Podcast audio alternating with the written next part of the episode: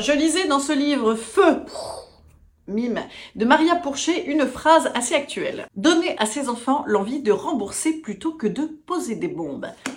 Moi, je vous cache pas que pour mes mioches, je vise un petit peu l'entre-deux. Rembourser, en fait, c'est euh, se donner l'impression de vivre intensément par l'accumulation de robes Marie Sixtine et de coussins design. Tu les vois, tous ces trentenaires, tu sais, qui discutent en terrasse avec des thés matcha à la sauge à 8,90€.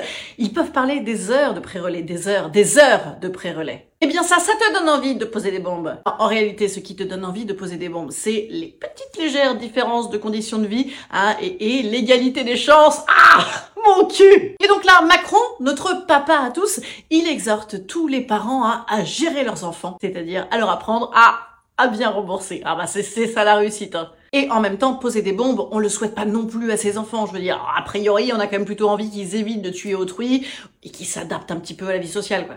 C'est pour ça que l'entre-deux, en fait, c'est pas mal. Hein. Oh, bah, des fois, ça manque un petit peu en ce moment d'entre-deux, de nuances, les réseaux sociaux notamment. Parce que entre les bons parents, vous savez, ceux qui foutent deux torgnoles au lit, et les mauvais parents, hein, ceux qui sont déjà foutus, foutus, il y a un entre-deux.